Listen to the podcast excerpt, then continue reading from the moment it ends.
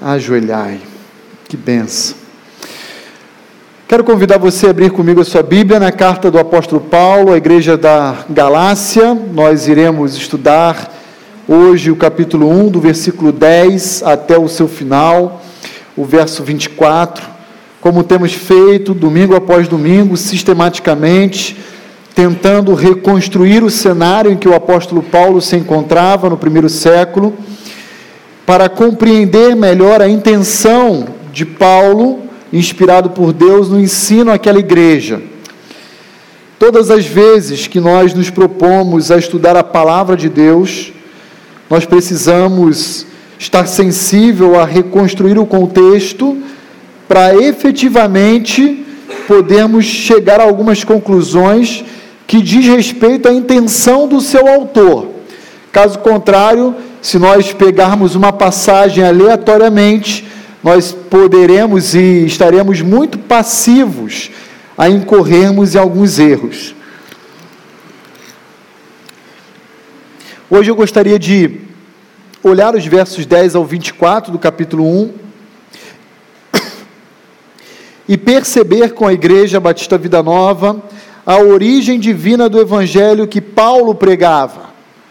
Observe todo o tratado apologético de Paulo em defender a sua apostolicidade, em defender a essência do evangelho que ele pregava e anunciava entre a igreja da Galácia, a partir de dois contextos: do Paulo, que era um judeu, do segmento do farisaísmo judaico, e agora o novo Paulo, cristão em Cristo Jesus, que teve o um encontro com Cristo a caminho de Damasco, mas que depois desse encontro inicial teve a revelação do próprio Senhor Jesus Cristo ressurreto, que o ensinou tudo aquilo que ele estava anunciando. O apóstolo Paulo vai descrever para nós nessa passagem um pouquinho do que ele foi e do que ele agora era em Cristo Jesus e vai mostrar, a partir da sua trajetória de vida, que a mensagem que ele pregava e anunciava nada tinha a ver com o ensino proveniente de homens. Ele sequer teve contato com os apóstolos para poder aprender e ser treinado para reproduzir a mensagem do Evangelho. Ele teve contato com o próprio Jesus Cristo ressurreto. E é por isso que ele anunciava e pregava essa mensagem à igreja da Galácia, entre outras igrejas. Diga-se de passagem, a carta de Paulo à igreja da Galácia foi a primeira carta que ele escreveu dentre todas do Novo Testamento. Então, é uma das cartas mais singulares, inclusive, que o apóstolo Paulo deixou para nós, para a igreja de Cristo Jesus. Acompanhe comigo a leitura, então, a partir do versículo 10. Porventura procuro eu agora o favor dos homens ou procura o favor de Deus? Ou procura agradar a homens? Se procurasse agradar ainda a homens, eu não seria servo de Cristo. Faço-vos, porém, saber, irmãos, que o evangelho por mim anunciado não é segundo o homem. Porque eu não o recebi nem o aprendi de homem algum, mas mediante revelação de Jesus Cristo. Porque ouvistes qual foi o meu proceder outrora no judaísmo. Como sobremaneira perseguia eu a igreja de Deus e a devastava. E na minha nação, quanto ao judaísmo, avantajava-me, sendo extremamente zeloso das tradições dos meus pais. Quando, porém, ao que me separou antes de eu nascer e me chamou pela sua graça, aprouve revelar seu filho em mim, para que eu o pregasse entre os gentios sem detença.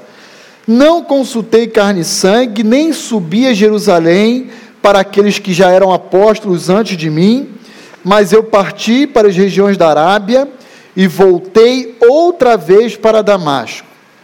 Decorridos três anos, então, subi a Jerusalém para me avistar com Cefas, Pedro, e permaneci com ele quinze dias. E não vi outro dos apóstolos senão Tiago, o irmão do Senhor.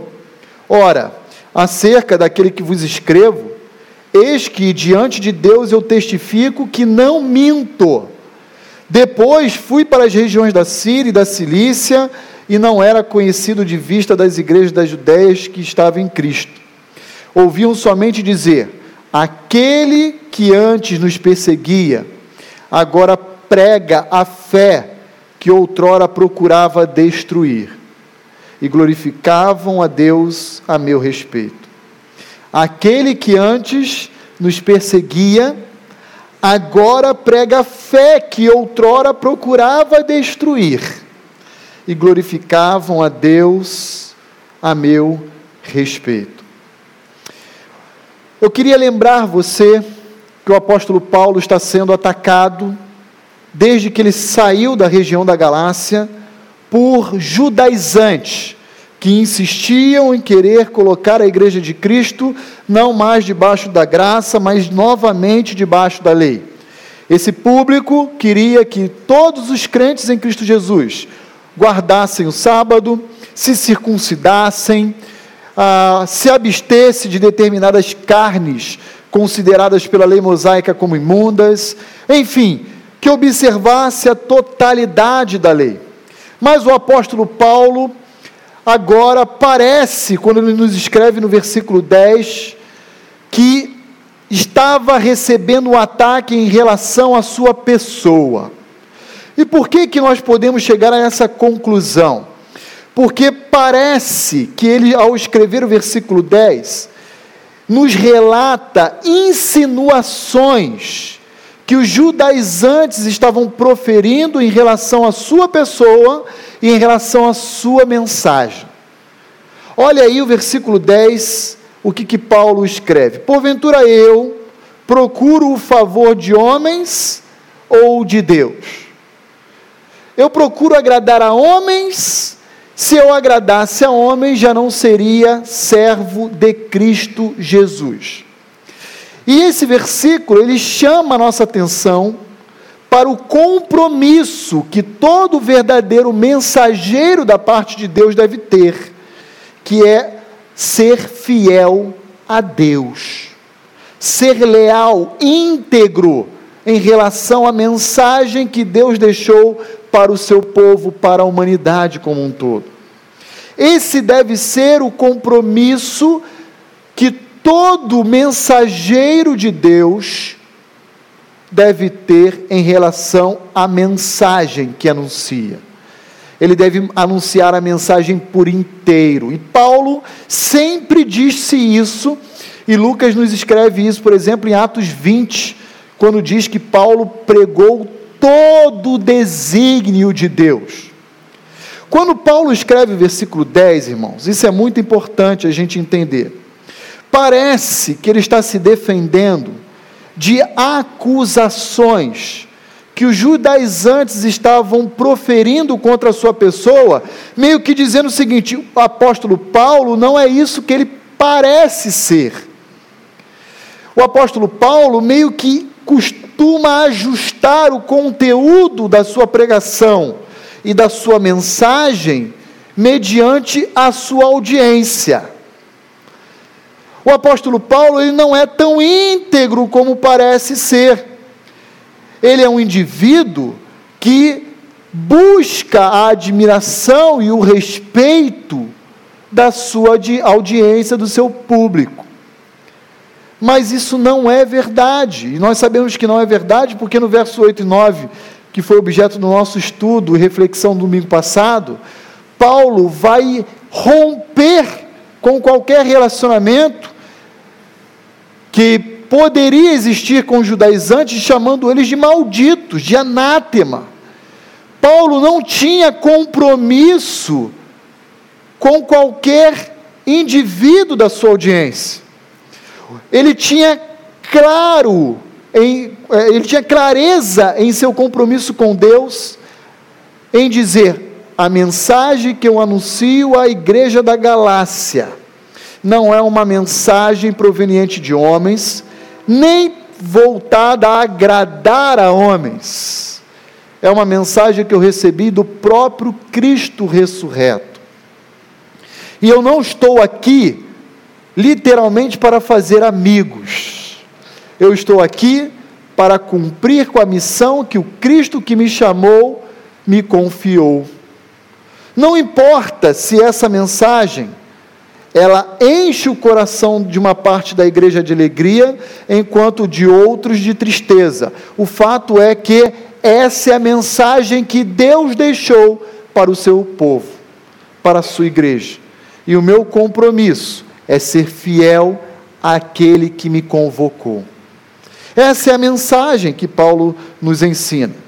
E Paulo vai nos dizer: se eu vier a temer a homens, se eu orientar a maneira do meu ministério, das minhas pregações, do meu ensino, visando o respeito, a admiração da minha audiência, agindo como uma espécie de um indivíduo politicamente correto, eu já não iria mais servir a Cristo, eu iria servir a homens, eu seria refém da igreja do Senhor Jesus porque eu estaria vivendo em busca do reconhecimento e da aprovação da audiência que me ouve.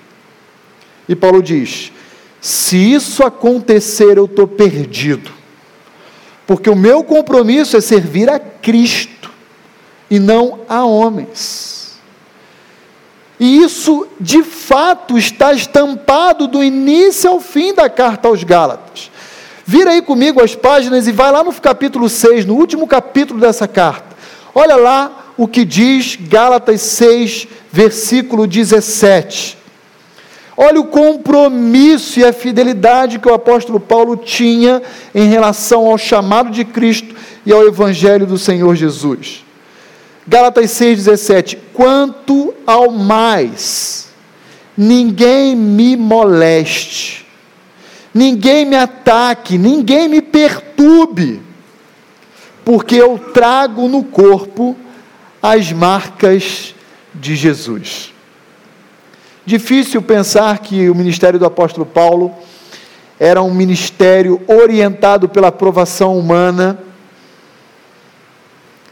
diante de tantas cicatrizes que ele carregava no seu próprio corpo como expressão, como resultado da fidelidade da sua mensagem e do exercício do seu ministério apostólico.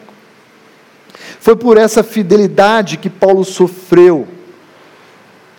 Sofreu não apenas emocionalmente, sofreu fisicamente, sendo preso, humilhado, surrado,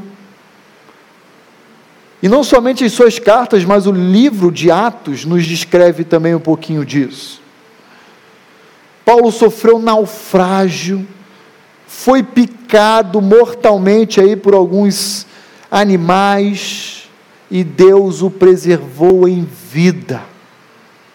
Deus o preservou com vida pela, pela maneira fiel com que ele estava lidando em seu ministério. Triste demais vermos hoje igrejas e indivíduos, especialmente da liderança de igrejas ou de contextos que se dizem cristãos, mas que na verdade buscam projeção, visibilidade, reconhecimento, fomentam vaidade, entre outros adjetivos. Terrível ver isso.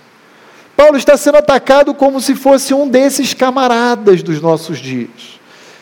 Quando na verdade Paulo nunca foi politicamente correto, porque Paulo não foi chamado para ser político, Paulo não tinha compromisso em ser um bajulador, Paulo foi um arauto de Cristo, Paulo foi um embaixador de Cristo, um representante do Senhor Jesus Cristo, assim como eu e você igreja do Senhor Jesus Cristo devemos ser em nossos dias.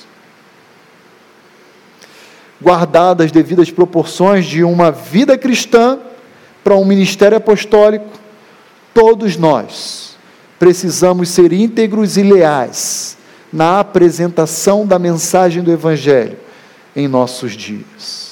Eu, como pastor da igreja, e você, como crente em Cristo Jesus e discípulo do Senhor Jesus Cristo.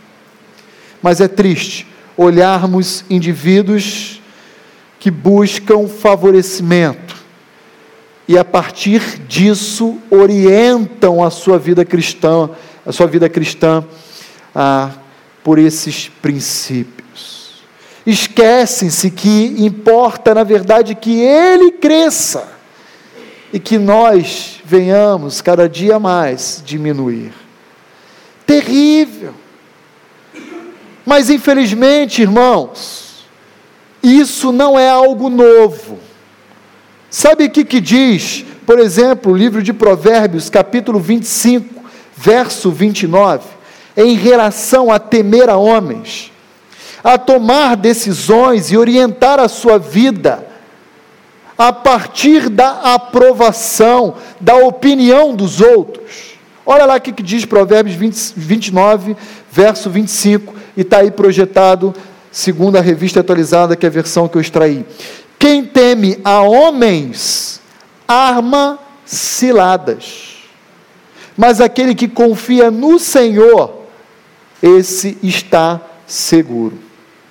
Quero parafrasear o Provérbios 29, verso 25, dizendo o seguinte: aquele que seja pastor, líder espiritual, seja um crente comum, normal, aquele que orienta a sua vida cristã, preocupado com a opinião dos outros a seu respeito, esse então vai cair em uma bela arapuca.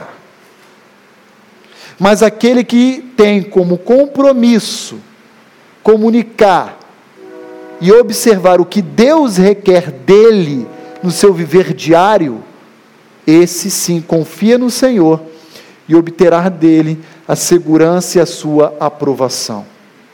Irmãos, digo a vocês enquanto pastor, e no próximo mês, estava pensando isso essa semana, vou completar três anos juntos à junto à Igreja Batista Vida Nova. E como passou rápido. A pressão que existe no meio de líderes espirituais é terrível indivíduos tratam a igreja como se ela fosse empresa. E espera, inclusive, de pastores resultados numéricos. Quero dizer uma coisa, Igreja Batista Vida Nova. Já falei isso em outras oportunidades. Louvado seja Deus pelo crescimento saudável que Ele tem dado à nossa igreja. Mas o meu compromisso é pregar e pastorear a igreja de Cristo Jesus com fidelidade. O crescimento, quem dá é Ele. Não são técnicas de oratória, não é a maneira em que eu entrego essa mensagem. É Deus que, através do ato de convencimento do Espírito Santo de Deus, que traz alguém que não conhece a Cristo a uma conversão genuína, e outros que já conheciam a Cristo a esse aprisco dizendo: Eu quero que você caminhe a partir de agora aqui. É Deus, não é pastor Roni.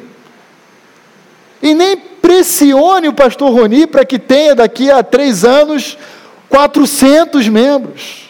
Porque o pastor Roni não tem gerência nesses números e sequer tem compromisso com eles. Há três anos atrás, quando eu vi essa igreja, tínhamos na casa de 60 membros.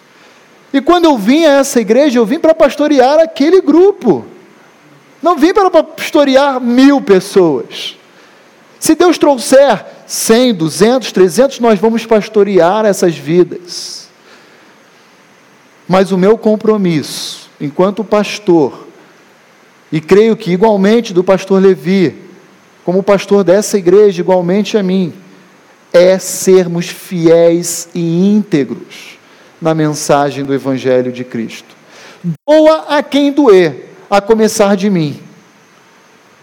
O Evangelho atinge a todos, ninguém foge dele. Não pense que eu, por ser pastor ou pastor Levi, estamos fora de qualquer avaliação de Deus a nosso respeito. Esse Evangelho de Cristo alcança igualmente a todos. A partir do versículo 11 até o verso 14, agora do capítulo 1, nós iremos encontrar a veracidade, a autenticidade desse evangelho que Paulo anunciou às igrejas da Galácia. E agora, o apóstolo Paulo ele vai fazer dois contrastes, dos versos 11 a 14. Um dos, um dos contrastes que ele vai apresentar é entre a sua vida presente e a sua vida pregressa, antes de conhecer a Cristo Jesus. E o segundo contraste é exatamente entre o evangelho que ele apresenta e o evangelho que os judaizantes apresentam à igreja da Galácia e que ele já experimentou ao longo da sua vida pregressa. Olha aí comigo os versos 11 a 14. Eu quero que vocês saibam, irmãos, porém, que o evangelho por mim anunciado, ele não é proveniente de homens, não é segundo o homem, porque eu não o recebi nem aprendi de homem algum. Não foi pastor que me ensinou, não foi nenhum dos doze apóstolos. Esse evangelho que eu anuncio, ele é revelação de Jesus Cristo. Porque ouvistes qual foi o meu proceder outrora no judaísmo. Olha a minha vida pregressa. Ele faz uma digressão, ele volta no tempo. Vocês se recordam e já ouviram a meu respeito, como eu sobremaneira perseguia a igreja de Deus e a devastava. Você lembra do livro de Atos? Paulo pedia carta, autorização do sinédrio, do império para prender, surrar, matar a igreja do Senhor Jesus Cristo. E na minha nação, dentre os judeus, eu queria dizer que eu ainda estava na frente, eu estava na vanguarda daqueles da minha idade. E ele diz: sendo eu extremamente zeloso da tradição dos meus pais. Paulo está dizendo: o evangelho que eu apresento a vocês hoje é o evangelho da graça de Cristo Jesus que me foi revelado. Não é o evangelho que não é evangelho que os judaizantes apresentam a vocês. Sabe o que, que os judaizantes estão oferecendo à igreja da Galácia? Tradição, fruto de crenças e interpretações humanas rituais que eu já observava na época em que eu era fariseu no judaísmo. Mas agora eu estou livre, porque agora eu estou debaixo do evangelho da graça de Cristo Jesus. E vocês não devem cair no engodo e na sedução do evangelho dos judaizantes, que nem evangelho é. Os judaizantes querem trazer para dentro da igreja do Senhor Jesus Cristo a mesma tradição oral rabínica praticada dentro do judaísmo. Caiam fora disso. Isso escraviza, isso não leva a lugar nenhum. O apóstolo Paulo está dizendo, e olha, deixa eu dizer uma coisa a vocês. Eu falo com propriedade, porque eu na época em que fui criado aos pés de Gamaliel, dentro, dentro da turma da minha geração, dos meus contemporâneos, eu estava na vanguarda, eu estava à frente. E sabe que lucro eu obtive com tudo isso? Nada. Até que eu encontrei a Cristo. E aí tudo mudou. E aí tudo fez sentido. Porque a lei que apontava para o Messias, eu consegui perceber a observância dessa lei no nosso Salvador. Caiam fora, saiam, fujam desse discurso falacioso que os judaizantes pregam a vocês. Eu quero dizer que o evangelho que eu anunciei a vocês enquanto eu estive aí, não foi invenção, não foi tradição, mas esse evangelho era assim como de fato ele é revelação.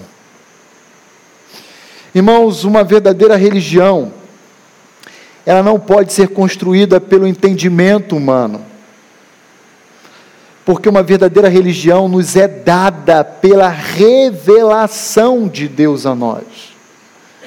E todas as vezes em que indivíduos começam a formular crenças, propagar ensinos, praticar ritos, que não tem a ver com a revelação que Deus nos deu, eles caem em uma direção extremamente perigosa, seja de uma seita ou de uma falsa religião. Esse é o caso, volto a mencionar, da Igreja Católica Apostólica Romana. E se houver alguém que esteja nos visitando na noite de hoje, por favor, não estou atacando você eu estou denunciando a maneira como a igreja romana afirma ser.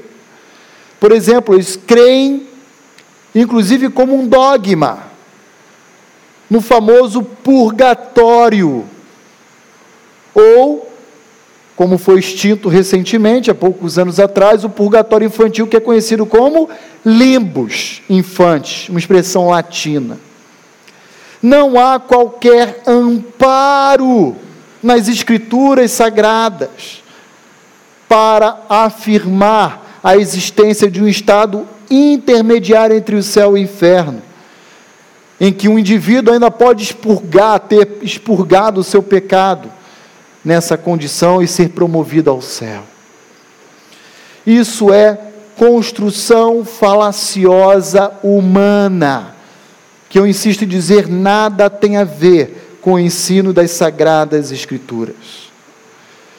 Como também não tem a ver, não existe intercessão de santos, muito menos o reconhecimento e a canonização de indivíduos mortos e que são levados ao estado de santos. Entre outros dogmas que a Igreja Católica Romana afirma existir. Também é uma falsa religião o espiritismo. Seja alto ou baixo espiritismo, seja o kardecista quanto o baixo espiritismo, o candomblé, umbanda, entre outros. Kardec, no Evangelho segundo Allan Kardec, diz que as boas obras ou caridades é que purifica a alma do homem. Um ensino extremamente oposto a doutrina da graça de Deus em Cristo Jesus. Não há nada que possamos fazer pela purificação da nossa própria alma, porque a Bíblia nos diz que é Cristo quem realizou em nosso lugar. É um engodo, é uma mentira crer que nós podemos reencarnar que podemos voltar à existência melhor ou pior do que essa vida.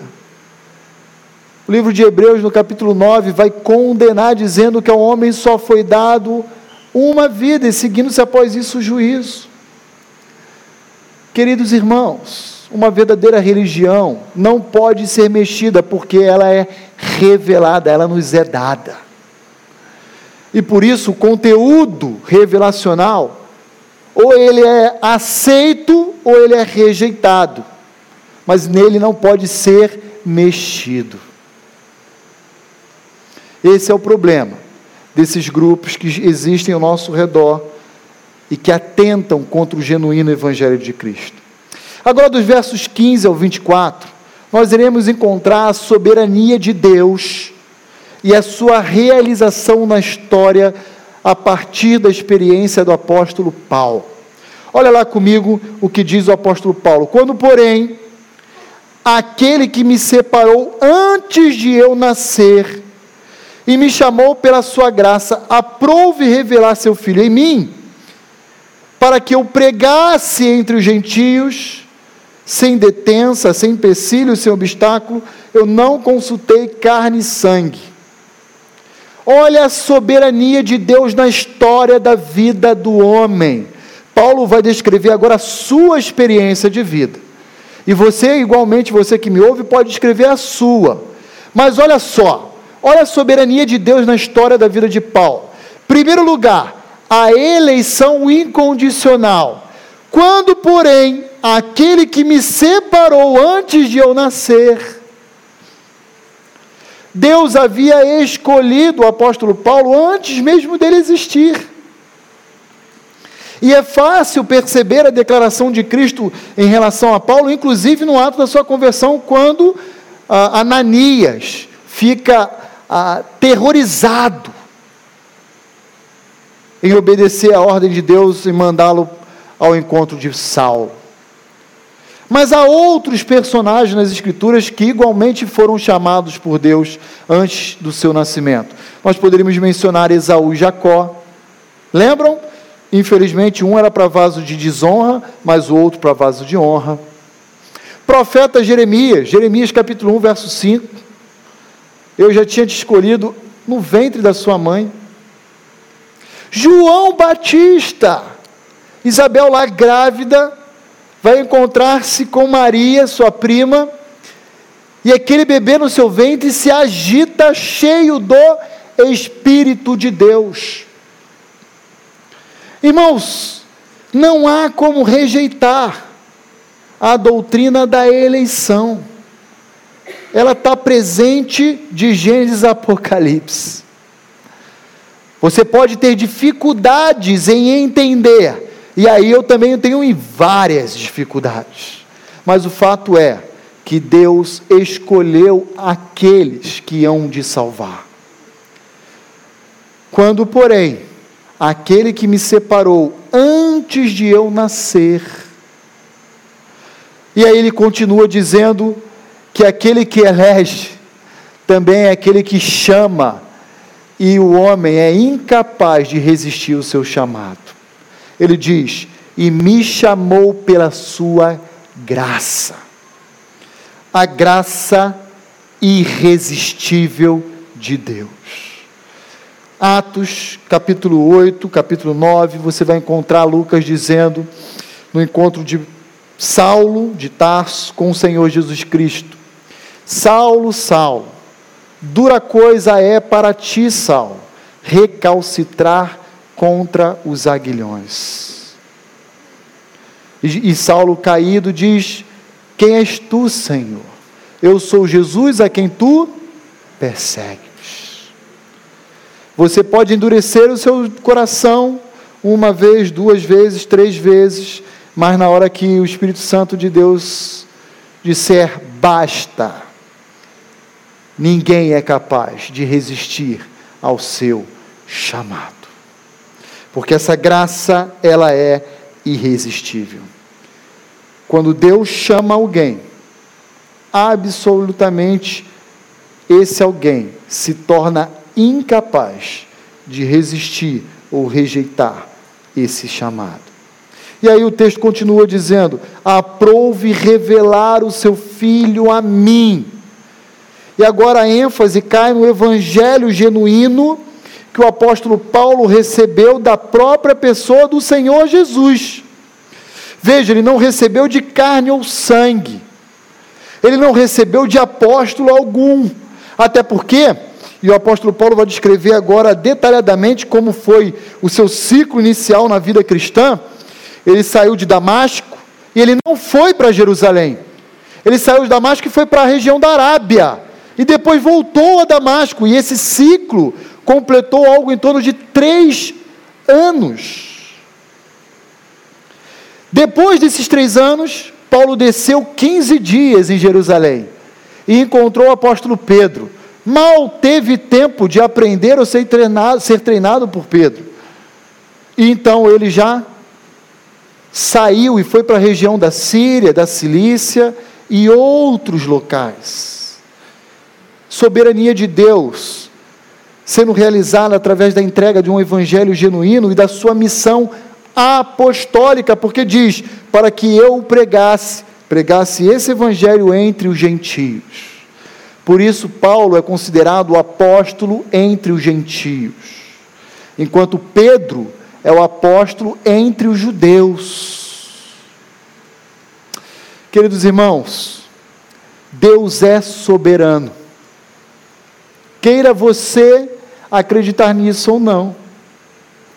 E cada ato, ou cada momento da história da sua vida, já foi descrita por Deus antes da fundação do mundo, antes de você vir a existir. Depois em casa, leia Salmo 139, 16 e encontre essa verdade presente nele. Mas há momentos na sua vida em que Deus o chama de uma forma especial e lhe confia um ministério singular.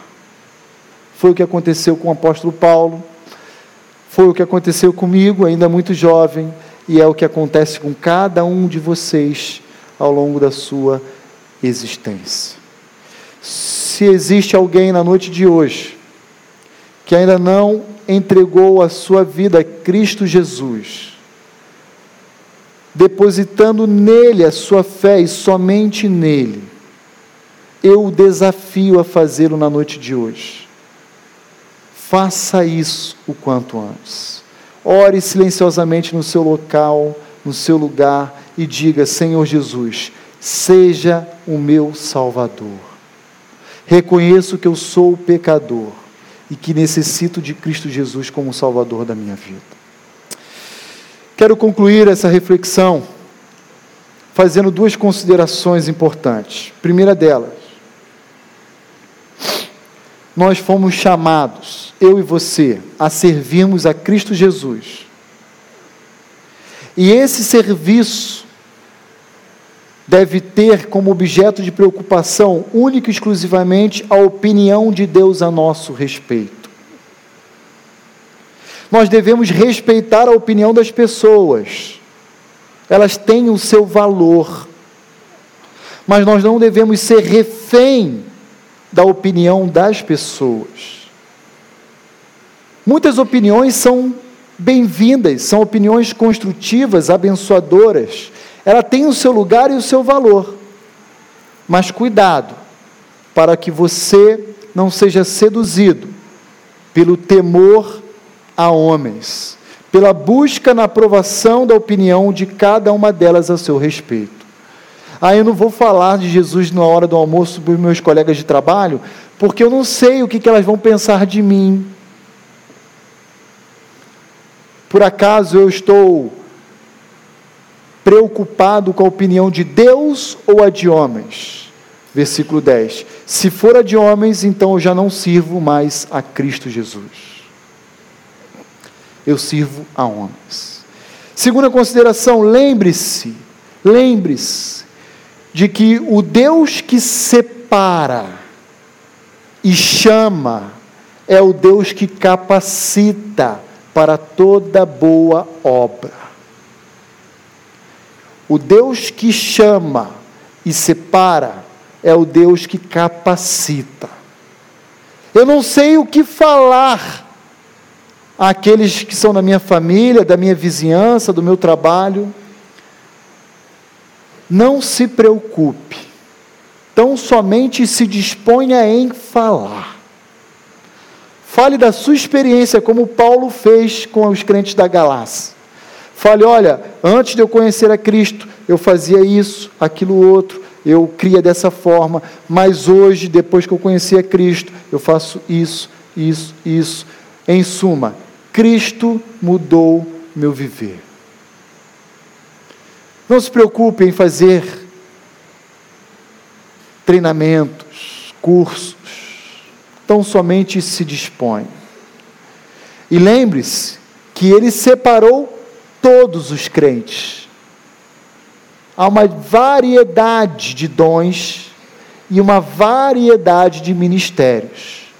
Deus separou o pastor Roni e o pastor Levi para serem pastor. Talvez você não, mas todos fomos chamados a anunciar o Evangelho de Cristo Jesus. E aquele que nos separou, e aquele que nos chamou, esse também nos capacita para toda boa obra. Vamos orar? Senhor, muito obrigado por tantos desafios que a tua palavra nos oferece. Obrigado por termos acesso a esse Evangelho que não é outro senão a revelação do próprio Cristo ressurreto.